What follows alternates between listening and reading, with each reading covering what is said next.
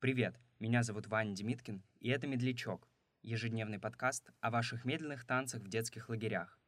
Один выпуск — это одна история, рассказанная нашими слушателями.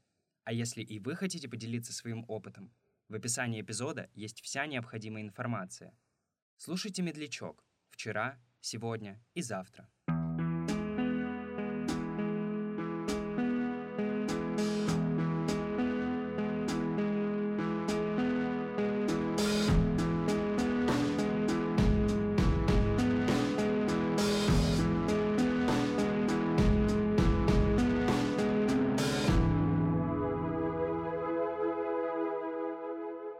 Песня «Сегодня в белом танце кружимся, наверное, мы с тобой подружимся, а ночью мы с тобой останемся, и утром навсегда расстанемся», она как бы предопределила мое бытие, возможно.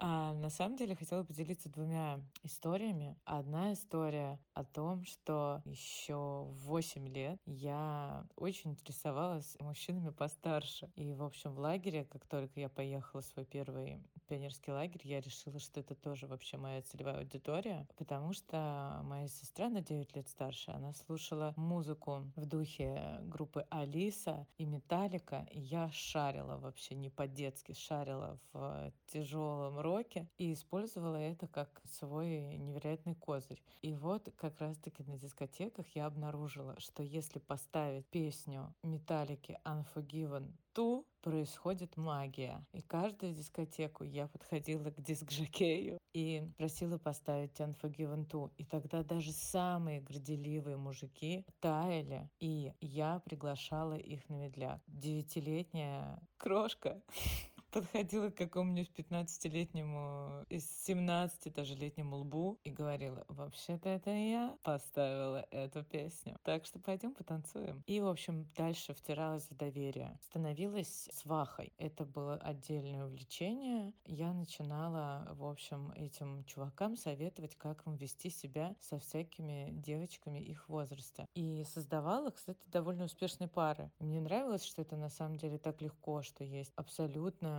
легитимный момент, когда э, мужчина может сделать первый шаг. И также легитимный момент, когда девочка может сделать первый шаг, если ей этого хочется. Пригласить пацана на белый танец. Ну, это действительно такое, как единое окно в МФЦ. И, в общем, удобно, удобно. Просто-просто. И никто ничего не придумывает, да.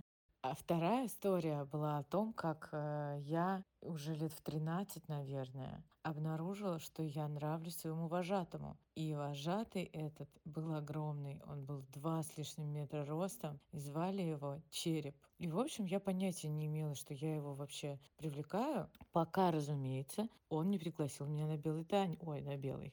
Он вполне себе черный был. В общем, зурянный танец. И я очень стеснялась, потому что я дышала ему не то что в пупок, а практически в пах. Но не удивительно, что ничего кроме издевок в ответ он не получил. И я просто дико над ним угорала весь остаток смены и пела песни, песню переделанную из хита группы Тату. Череп, череп, череп, я тебя люблю, мы так хотели. Но, если честно, это не тактично и чуваку было лет 20, а мне было 13. И я была вообще не сформировавшаяся еще совершенно просто маленькая девочка.